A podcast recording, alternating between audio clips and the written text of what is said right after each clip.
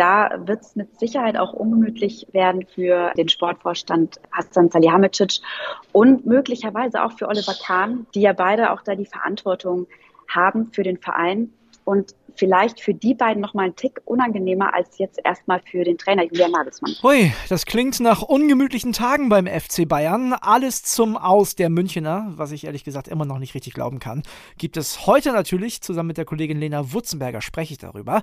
Außerdem habe ich einen Ersatz für Kilian am Start, denn der ist heute beim Volleyball. Das ist kein Scherz, beim Volleyball. Ich habe mir einen Ersatzkili besorgt, äh, den kennt der eine oder andere von euch vielleicht. Seid gespannt, dranbleiben lohnt sich. Mein Name ist André Albers. Stammplatz. Dein täglicher Fußballstart in den Tag. Leute, wir fangen natürlich an mit der UEFA Champions League kommen auch gleich zu den Bayern. Vorher gucken wir uns das andere Viertelfinale an, das gestern gespielt wurde. Real Madrid gegen den FC Chelsea. Real hatte ja in London gewonnen mit 3 zu 1 an der Stamford Bridge. Und da dachten alle schon, naja, das Ding ist wahrscheinlich durch. Ja, falsch gedacht, denn Chelsea kam zurück gestern. Hat in Madrid 3 zu 1 gewonnen. Timo Werner hat getroffen und eins vorgelegt. Antonio Rüdiger hat auch ein Tor gemacht. Aber dann ging es in die Verlängerung und in der 96. Minute war er wieder da. Karim Benzema, der momentan wohl beste Stürmer der Welt, hat das 2 zu 3 erzielt. Das hat hat am Ende gereicht und Real Madrid steht im Halbfinale der Champions League. Ja, und dann das, was mein Kollege Kili und ich nicht für möglich gehalten haben. Die meisten von euch in unserer Facebook-Gruppe auch nicht. Aber Bayern-Reporter Heiko Niederer, der hatte gestern schon gesagt, ich habe ein schlechtes Gefühl ja, hat sich bewahrheitet. Ne? Der FC Bayern ist tatsächlich ausgeschieden. Lange sah es so aus, als wenn die Bayern das schon irgendwie machen. Lewandowski hat den FCB in Führung gebracht und in der 88. Minute dann der Ausgleich. Riesenschocker. Also ich saß, glaube ich, minutenlang da. Ich konnte es gar nicht fassen, dass die Bayern jetzt wirklich hier gegen Villarreal im Champions League Viertelfinale ausscheiden. Alle Infos dazu habe ich mir natürlich nach dem Spiel von unserer Bayern-Reporterin Lena Wurzenberger geholt. Anruf bei Hallo, hier ist Lena. Hey Lena, ich kann es ehrlich gesagt immer noch nicht so richtig fassen. Also die Bayern sind tatsächlich ausgeschieden gegen Villarreal. Wie war die Stimmung in der 88. Minute im Stadion? Ja, Schockstarre würde ich mal sagen. Also das Spiel äh, lag ja eindeutig in Münchner Hand. Die Bayern hatten ganz klar das Spiel auf ihrer Seite und es sah alles nach Verlängerung aus. Wir haben auch schon fest damit gerechnet und dann dieses Tor. Also da war es dann in der Allianz Arena auch wirklich mucksmäuschenstill und der Schock äh, sitzt tief, immer noch. Was habt ihr für Stimmen von den Verantwortlichen, von den Spielern gehört? Also was, was sagen die Bayern? Ja, äh, ganz eindeutig war natürlich äh, Thomas Müller, den, den hat man eigentlich so selten erlebt. Der hat gesagt, er weiß gar nicht, was er sagen soll. Er ist, ist sprachlos. Es fällt ihm heute besonders schwer, die Niederlage zu akzeptieren. Er weiß nicht, was er sagen soll. Und einen sprachlosen Thomas Müller, das erlebt man nun wirklich sehr selten.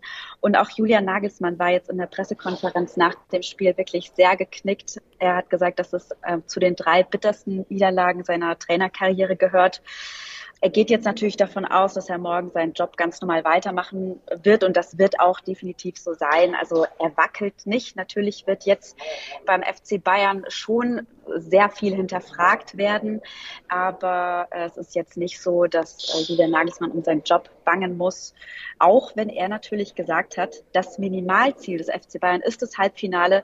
Das haben sie nicht geschafft und nur Meister zu werden, das ist eigentlich beim FC Bayern nicht ausreichend. Vielleicht kommen wir nochmal äh, darauf, warum sie es nicht geschafft haben. Das lag ja eigentlich, also natürlich auch, weil sie haben das Spiel nicht gewonnen, aber nicht so richtig an der Leistung gestern, oder? Die Leistung gestern war eigentlich in Ordnung. Das haben sie im Hinspiel verloren. Absolut. Also so, das zeigen auch unsere Noten. Also wir haben das Spiel gestern ähm, wirklich die Spieler, die haben alles gegeben. Man hat gesehen, sie sind gallig, sie waren in den Zweikämpfen da, nur vorne. So die, da hat so der letzte Biss hat dann vorne gefehlt. Sie hatten auch die Chancen. Thomas Müller hatte auch das ähm, 2 zu 0 auf dem Kopf und äh, ich glaube, es war so um die 70. Minute und ich glaube, den macht er sonst im Schlaf und da hat er dann neben das Tor geköpft und ja, also sie hatten wirklich gestern alle Möglichkeiten, das Spiel für sich zu entscheiden und ins Halbfinale einzuziehen. Aber ähm, gerade in der ersten Halbzeit waren sie auch nicht ganz so zwingend nach vorne. Spielkontrolle und der Ballbesitz, die waren da aber manchmal war dann die ein oder andere Flanke noch zu ungenau und sie hätten vielleicht noch mehr Chancen kreieren müssen. Und deswegen hat es dann gegen Villarreal am Ende nicht geklappt. Nun gab es ja in den vergangenen Wochen immer wieder riesige Baustellen bei den Bayern, die aufgemacht wurden. Da ging es um Vertragsverlängerungen von Müller, auch von Neuer zum Beispiel. Um Lewandowski geht es jetzt immer noch die ganze Zeit. Geht er zu Barca oder nicht, ist da die große Frage. Hat das alles vielleicht so ein bisschen gestört? Also äh, Oliver Kahn hat vor dem Spiel bei den Kollegen von Amazon Prime gesagt, nee, das ist beim FC Bayern halt so, aber ja, man hatte schon irgendwie den Eindruck, dass sie so ein bisschen gehemmt sind. Ja, ich glaube schon, dass solche Themen in der Kabine durchaus ähm, eine Rolle spielen, dass äh, die Spieler unterhalten sich ja und das sorgt schon bestimmt für die ein oder andere Unruhe. Leon Goretzka hat es ja auch gesagt, er würde sich wünschen, dass die Mannschaft zusammen bleibt und hat sogar gefordert äh, oder sich gewünscht, dass vielleicht der ein oder andere Star äh, auf ein bisschen Geld verzichtet, so wie er selbst auch bei seiner Vertragsverlängerung. Also natürlich, das ist in den in den Köpfen drin und das spielt natürlich eine Rolle, gerade wenn es auch darum geht, äh, wie die Zukunft eines Robert Lewandowskis aussieht. Der Topscorer ist ja klar, dass das nicht spurlos an der Mannschaft vorbeigeht und ein wenig für Unruhe sorgt. Dennoch glaube ich schon, dass gestern alle top fokussiert auf das Spiel waren und dass das dann da eigentlich keine Rolle gespielt haben dürfte. Was glaubst du, wie geht's jetzt weiter bei den Bayern? Also, da wird ja sicherlich jetzt jeder Stein umgedreht. Das ist keine erfolgreiche Saison. Im DFB-Pokal früh raus, in der Champions League relativ früh raus. Deutscher Meister ja, aber irgendwie auch nur so klar, weil die anderen auch so schwach sind. Das, das kann die Bayern nicht zufriedenstellen. Glaubst du, da gibt es dann doch die eine oder andere Personalie mehr, die noch gewechselt wird, als eigentlich geplant? Also was mit Sicherheit hinterfragt werden wird, ist die, ähm, ist die Personalsituation. Also der Kader ist in der Breite einfach nicht gut genug aufgestellt. Das muss man wirklich so sagen. Wieder Nagelsmann hat relativ spät gewechselt und eigentlich hatte er offensiv, wenn man ehrlich ist, mit Serge Gnabry nur eine echte gute Option auf der Bank. Und das ist natürlich ähm, für einen Verein wie den FC Bayern, der auch den Anspruch hat, äh, das Halbfinale in der Champions League zu erreichen, einfach zu wenig. Und da wird es mit Sicherheit auch ungemütlich werden für den Sportvorstand Hassan Salihamidzic und möglicherweise auch für Oliver Kahn, die ja beide auch da die Verantwortung haben für den Verein und vielleicht für die beiden noch mal einen Tick unangenehmer als jetzt erstmal für den Trainer Julian Nagelsmann. Also glaubst du, das könnte schon dafür sorgen, dass Julian Nagelsmann in der kommenden Saison den einen oder anderen Star mehr zur Verfügung hat? Ja, davon gehe ich schon aus, dass die Bayern merken, dass sie da wirklich auch was tun müssen und gerade in der Breite des Kaders, dass das in, in dieser Saison nicht ausreichend war dann hätte das vielleicht ja am Ende für die Bayern-Fans doch, äh, auch wenn es natürlich schmerzhaft ist, heute Abend was Gutes. Ja, das stimmt. Äh, vielleicht, wenn der ein oder andere Bayern-Fan da jetzt noch ein bisschen drüber nachdenkt, was du gerade sagst, vielleicht ja, aber jetzt nach der bitteren Niederlage gestern, da sitzt der Frust jetzt erstmal zu tief, glaube ich. Das wird jetzt schon ja, ein bisschen dauern, über Ostern wahrscheinlich, bis dieses Ei geschluckt ist. Lena, wir sind gespannt, wie die Bayern in den kommenden Wochen darauf reagieren und vor allem, wie sie sich in der Bundesliga, die ist ja eigentlich schon entschieden, auch motivieren werden. Vielen Dank. Sehr gerne. Ich danke dir. Bis dann. Ciao. Ciao. So, Bayern-Thema ist abgehakt. Zwei Champions League Viertelfinals sind heute noch. Und zwar zum einen Atletico Madrid gegen Manchester City und Liverpool gegen Benfica. Und normalerweise würde ich jetzt mit meinem Kollegen Kili schnacken über all das, was sonst so geht im Fußball-Business. Aber der hat sich dazu entschieden, jetzt einmal die Woche Volleyball spielen zu gehen. Ne, ich nenne ihn nur noch Mila Superstar. So ein bisschen pritschen, ein bisschen baggern, ihr kennt das. Und deshalb habe ich mir einen Ersatz für Kili gesucht. Und ohne Unioner kann ich ja auch nicht. Ich rufe jetzt mal jemanden an. Ich weiß, er ist momentan auf der Straße unterwegs. Ich hoffe, er geht trotzdem ran. Der vier Jahre bei Union gespielt hat. Außerdem war er in Köln und beim HSV. Aktuell spielt er in Belgien. Ich klingel jetzt durch. Pech gehabt, Killy, bei Toni Leisner. Anruf bei. Hallo, Toni Leisner.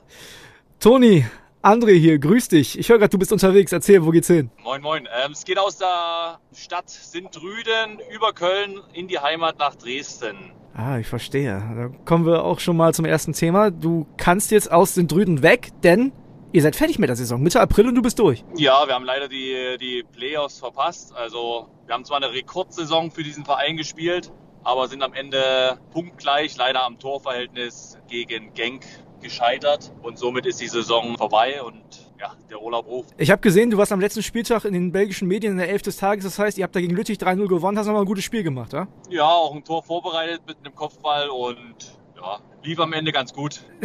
Konnte ich mich nicht beschweren, ja. Wie auch sonst als mit dem Kopf. Du, ich höre raus, ihr seid trotzdem zufrieden, auch wenn es knapp nicht gereicht hat für die Playoffs? Ja klar, ähm, strebt man immer nach dem Höchsten. Wir sind ein kleiner Verein. Hätte uns schon gefreut, wenn wir da in die Playoffs gekommen wären, aber das ganze System da in Belgien ist ein bisschen kurios, sage ich mal. Also wir wären da mit sechs Punkten Rückstand in die Playoffs gestartet und das wäre natürlich extrem hart gewesen äh, bei sechs ausstehenden Spielen dann. Und in diesen Playoffs geht es, glaube ich, auch gar nicht um die Meisterschaft, da geht es dann um die Europa League-Plätze, ne? Genau, also wenn man die äh, Playoffs 2 gewinnt, hat man danach noch ein Finale, um diesen Europa League-Platz auszuspielen. Ah, Weil dann spielt man das Finale gegen den vierten der Playoff 1, also Platz 1 bis 4. Okay, also Playoff-System war ja zuletzt auch so ein bisschen in der Diskussion in der Bundesliga. Was hältst du davon oder findest du unsere 34 Spieltage und dann Schluss besser? Eigentlich muss ich sagen, ich finde es mit den 34 Spieltagen besser, weil gerade jetzt so eine Mannschaft wie bei uns, Union als Aufsteiger, ja, Erster nach 34 Spieltagen, muss jetzt aber dadurch, dass die Punkte halbiert werden, ich glaube mit zwei, drei Punkten äh, Vorsprung dann nur in die Playoffs gehen und dann kommt natürlich Club Brücke mit sieben Meilenstiefeln hinterher und werden die dann wahrscheinlich am Ende noch bekommen. Ja, natürlich ärgerlich dann auch für den deutschen Dennis Undarf. Ne? Ich meine, der ist ja im Sommer dann bei Brighton Hove. Da hat man sich auch schon gewundert, eine komische Karriere zum Aufsteiger nach Belgien, dann geht's zu Brighton Hove. Ist jetzt auch nicht die erste Adresse in England, aber das ist kein Zufall, ne? Nein, ich glaube, dass Union da ist der Farmclub von Brighton Hove. Sie haben sozusagen denselben Investor und deswegen bleibt das Geld, glaube ich, in der, in der Familie, sage ich jetzt mal. ich verstehe. Jetzt musst du noch mal erzählen. Erzähl mal, wie bist du denn als Deutscher in die erste belgische Liga gekommen? Ah, ich vermute mal, du hast nicht damals schon als kleiner Junge in der Bettwäsche von dem Verein geschlafen.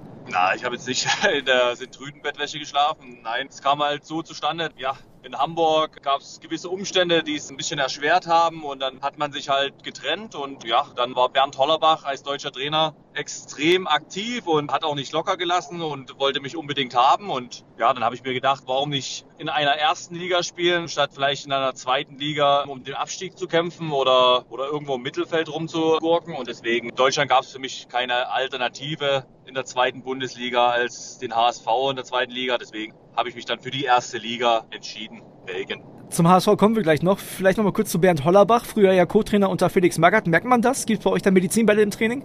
Also es ähnelt dem ganzen Mackert-System schon extrem und es ist natürlich ein extrem körperlicher Anspruch, aber der Erfolg hat uns recht gegeben und deswegen muss ich sagen, bin ich auch sehr dankbar, dass ich auch mal unter Bernd Tollerbach jetzt diese Saison bestreiten durfte, ähm, weil er mich extrem fit gemacht hat. Ja, man merkt auf jeden Fall, dass euer Verein die Bundesliga auch genau beobachtet. Ihr habt ein paar Ex-Bundesligaspieler im Kader. Joao Klaus aus Hoffenheim geliehen, Rocco Reitz aus Gladbach, dann Robert Bauer, kenne ich natürlich noch aus Werder-Zeiten und ich finde richtig verrückt, Shinji Kagawa ist auch bei euch. Du spielst mit Shinji Kagawa zusammen. Sieht man ab und zu noch im Training, wie gut der war? Ja, nicht nur im Training. Also wir haben es jetzt auch im letzten Spiel wieder gesehen. Der äh, hat natürlich mit seinen kleinen, wendigen Bewegungen natürlich dem Gegner ähm, vor Riesenprobleme gestellt. Und man sieht natürlich, dass er dass der Junge absolute Klasse hat, egal in was für einem Alter er ist. Ist, glaube ich, jetzt 32 oder 33, aber topfit, höchst professionell und ja, er hat nicht umsonst da gespielt, wo er gespielt hat. Was würdest du sagen, wo steht im Allgemeinen so die belgische Liga von der Qualität her? Wo muss man das einordnen? Boah, ich würde schon so sagen, unteres äh, Bundesliga-Mittelfeld. Also wenn man gesehen hat, Club Brücke hat RB Leipzig geschlagen. Klar, im Rückspiel war es dann ein bisschen deutlicher, aber mhm. ähm, RB Leipzig muss man erstmal schlagen. Und klar, vielleicht hatten sie auch nicht gerade die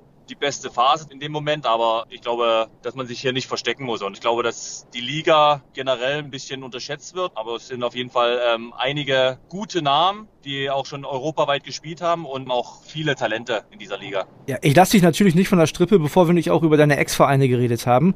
Mit Union habe ich am Wochenende bei dir bei Instagram gesehen, fieberst du ja noch mit, ne? also zumindest beim Derby gegen Hertha. Ja, absolut. Also ich muss sagen, ich fieber wahrscheinlich bei jedem Ex-Verein mit. Ja, Union verbindet mich natürlich vier Jahre, eine, eine wunderschöne Zeit und deswegen fieber ich bei solchen Derbys natürlich extrem mit und ja, die Stadt ist nun mal rot-weiß und äh, wird es, denke ich, jetzt auf längere Zeit auch äh, so bleiben. Ich glaube, mein Podcast-Kollege Kian Gaffrey, der feiert das gerade richtig. Ist ja auch großer Unioner auf jeden Fall. Du, jetzt kämpfen die mit einem anderen Ex-Verein von dir, auch mit einem Rot-Weißen, dem ersten FC Köln, um die europäischen Plätze. Wen siehst du da vorne? Ich muss sagen, ähm, Union hat ja die letzten Jahre schon ähm, sehr gute Arbeit geleistet. Köln ist jetzt erst seit diesem Jahr so, hat sich stabilisiert mit Baumi da und ja, gönnen tut man es beiden. Wäre natürlich schön, wenn es beide schaffen würden. Und deswegen, ich glaube, dass beide das Potenzial dafür haben. Aber ich sehe da Union äh, derzeit noch einen nächsten vorne. Also, wenn du dir einen aussuchen musst, einer geht in die Euroleague, einer in die Conference League, dann würdest du sagen Union in die Euroleague? Ja, klar, wir hatten ja diese Saison die Conference League, dann äh, müssen sie jetzt mal eine Euroleague schnuppern und Köln, ich glaube, die Kölner würden sich auch freuen. Hauptsache wieder europäisch und das eine oder andere europäische Stadion dann mal abreißen. Ja, in der zweiten Liga spielen ja auch zwei Ex-Vereine von dir. Die einen müssen wahrscheinlich in die Relegation und wollen da den Abstieg verhindern, Dynamo Dresden. Ne? Die anderen, die würden die Relegation nach oben sicher stand jetzt sofort unterschreiben, das ist der HSV. Also Toni, ich kenne ja sonst keinen in Hamburg, ne? aber dich kann ich ja fragen, wir sind ja quasi unter uns jetzt, wieso kriegen die das nicht gebacken? Also so ein Verein mit so einer Wucht und dann versauen die das immer wieder, Jahr für Jahr. Also liegt das an der Luft in Hamburg? Lenkt die Stadt einen zu sehr ab? Was passiert denn da? Was geht da ab? Da haben sich jetzt schon einige Trainer versucht. Ja, aber du warst ja da, du, du weißt es ja, du, du standst ja auf dem Platz. Ja, ich stand ja bis zu einem gewissen Zeitpunkt auf dem Platz und dann habe ich mich ja genau in dem Zeitraum verletzt, wo es dann Jahr für Jahr beginnt. Deswegen war es für mich auch sehr unbegreiflich, weil man hatte immer einen sehr guten Lauf und dann kommt das genau zu demselben Zeitpunkt immer wieder, meistens immer ab dem 40. Punkt. Und ja, es ist ein Phänomen. Man sagt vielleicht immer, der, der Druck in Hamburg ist so groß, aber ich sage mal so, der, der Druck ist überall da. Und für mich war es in der, meiner Karriere immer so, dass der Druck, der positive Druck für den Aufstieg schöner zu genießen war als äh, jetzt vielleicht gegen den Abstieg. Und deswegen ist es für mich Jahr für Jahr wieder unbegreiflich, weil ähm, da sind so gute Kicker drin in dieser Mannschaft. Deswegen schwierig zu erklären. Aber, aber ist da was anders? Ich meine, du hast ja jetzt bei mehreren Vereinen gespielt. Fühlt man da irgendwie sich noch mehr unter Druck gesetzt? Also ist das ein Thema in der Mannschaft, dass man sagt, ey, wir sind der HSV, das wird wieder richtig schwer und hätten wir das Trikot vom ersten FC Nürnberg zum Beispiel an, dann würden wir locker aufsteigen oder, oder was passiert da? Ich verstehe das nicht. Es ist Jahr für Jahr ist es wieder so und ich kann nicht sagen, dass die Fans Druck machen, weil die Fans, die, die sind wirklich 1A, die unterstützen von der ersten bis zur letzten Minute. Ich glaube, da, da dauert es echt eine halbe Ewigkeit, bis da wirklich mal gepfiffen wird wegen schlechten Leistungen und deswegen kann es daran nicht liegen. Ähm, keine Ahnung, ob dann vielleicht in manchen Situationen die gewisse Reife fehlt oder irgendwas ist, aber ich kann es mir nicht erklären, was es ist. Wenn die den Schlüssel hätten in Hamburg, äh, dann hätten sie den schon umgedreht, denke ich mal. Ja, Mist, ich habe gedacht, ich kann das jetzt für unsere Stammplatzhörer hier rausfinden, von einem, der selber dann Teil der Mannschaft war, weil also ich finde es wirklich unbegreiflich und ich weiß auch, ich habe früher immer gedacht, so zu Zeiten, als äh, De Jong und so dann noch gespielt haben, also als die Zeiten noch erfolgreicher waren, die sind nicht noch besser, weil Hamburg die zu sehr ablenkt. Da kannst immer Kaffee trinken, da ist immer was los, aber ist ja in Berlin eigentlich auch so und da geht's ja auch. Ja, also hast du ja in, in vielen großen Städten. Also ich glaube, Köln hat genauso viele schöne Möglichkeiten, Frankfurt, ja, München, also die Spieler werden auch nicht abgelenkt. Also ich glaube nicht, dass es an der Umgebung liegt, an dem, was man erleben kann in der Stadt, sondern es rein um den HSV geht, denke ich mal. Also das, okay, das klingt bei dir so, als wäre es wirklich einfach ein großes, großes Pech. Zufall. Verrückt. Äh, Zufall, äh, ich, ich glaube nicht so an Zufälle. aber wie gesagt, wenn ich den Schlüssel hätte, dann hätte ich den schon lange weitergegeben und dann hätte ich den Laden wahrscheinlich schon übernommen, hätte ich die, äh, die goldene Idee. ja, das wäre doch mal was. Zum Schluss noch, natürlich noch eine Frage zu dir. Wann geht's zurück in den deutschen Fußball? Also es ist deine Chance, ne? Erzähl, wo willst du hin? Ja, also Deutschland ist immer interessant. Ich habe mir aber immer gesagt, dass ich erstklassig spielen will, egal in welcher Liga in Europa jetzt. Und deswegen. Hast du noch Vertrag nächste äh, Saison? Ich habe noch Vertrag in, äh, in Belgien, ja. Okay. Aber ja, die Fußballmaschine, sage ich jetzt mal, ist so schnelllebig geworden, dass man nicht sagen kann, ob man da bleibt oder was da passiert. Also ich höre bei dir raus, wenn ein Bundesligist kommt, da machst du die Ohren schon auf. Ja, definitiv. Also ich habe eine gute Saison gespielt. Manche sagen auch eine sehr gute. Wie immer habe ich einfach nur mein Bestes gegeben auf dem Platz, einfach Vollgas gegeben und deswegen äh, bin ich für alles offen. Sind wir gespannt. Toni, ich danke dir auf jeden Fall, dass du Zeit hattest und liebe Grüße an die Familie. Komm gut nach Hause. Dankeschön. Ciao, ciao. Ja, da sind wir mal gespannt, ob wir Toni Leistner in der kommenden Saison wieder in der ersten Fußball-Bundesliga sehen. Da werden wir sehr wahrscheinlich Martin van der Voort irgendwann sehen, wahrscheinlich so ab 2024, denn dann kommt er zu RB Leipzig, hat jetzt schon unterschrieben, ziemlich ungewöhnlich. Was dahinter steckt, weiß unsere RB-Reporterin Yvonne Gabriel. WhatsApp ab. Hallo André. Ja, in der Vergangenheit war es bei RB Leipzig so, dass sich viele junge, hoffnungsvolle Torwarttalente an Peter Gulaschi die Zähne ausgebissen haben. Also da konnte eigentlich kommen, wer will. Am starken Ungar war einfach kein Vorbeikommen. Das geht aktuell Josep Martinez, dem jungen Spanier, so. Das ging zuvor schon Yvonne Mogo so, der Schweizer, der dann nach Eindhoven flüchtete. Jetzt hat RB wieder einen Torwart verpflichtet, und zwar Martin van der Voort. An dem war auch Barcelona dran, wie man hörte. Und das Kuriose an dem Transfer ist, dass der Torwart, der aktuell noch in Genk spielt, erst in zwei Jahren nach Leipzig kommt. Also es gab jetzt schon Vollzug, aber tatsächlich Leipziger ist der junge Mann dann erst 2024.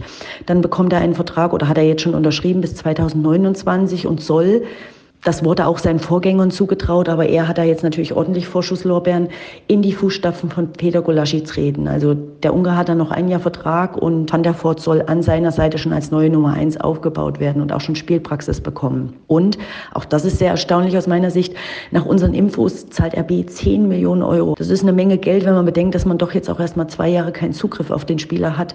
Da kann sich zwar viel tun, in jede Richtung. RB hat zumindest die Hoffnung, so hört man, dass sich sein Marktwert, der ist aktuell 4 Millionen, bis dahin in die Richtung von 10 Millionen entwickelt hat. Danke, Yvonne. Und das war's für heute mit Stammplatz. Ich freue mich, dass ihr mit dabei gewesen seid. Denkt dran, wir haben eine neue Facebook-Gruppe. Schaut da gerne mal rein. Ansonsten könnt ihr uns gerne auch über WhatsApp kontaktieren. Wenn ihr uns eine Sprachnachricht schickt, schafft ihr es vielleicht auch hier in die Folge. Oder ihr schreibt uns einfach ganz klassisch eine E-Mail. Morgen ist dann der Kollege Kilian Gaffrey, Mila Superstar, unsere tolle Volleyballmaus wieder da. Ich bin mir sicher, der freut sich schon auf euch. Also, tschüss, bis dann. Stammplatz. Dein täglicher Fußballstart in den Tag.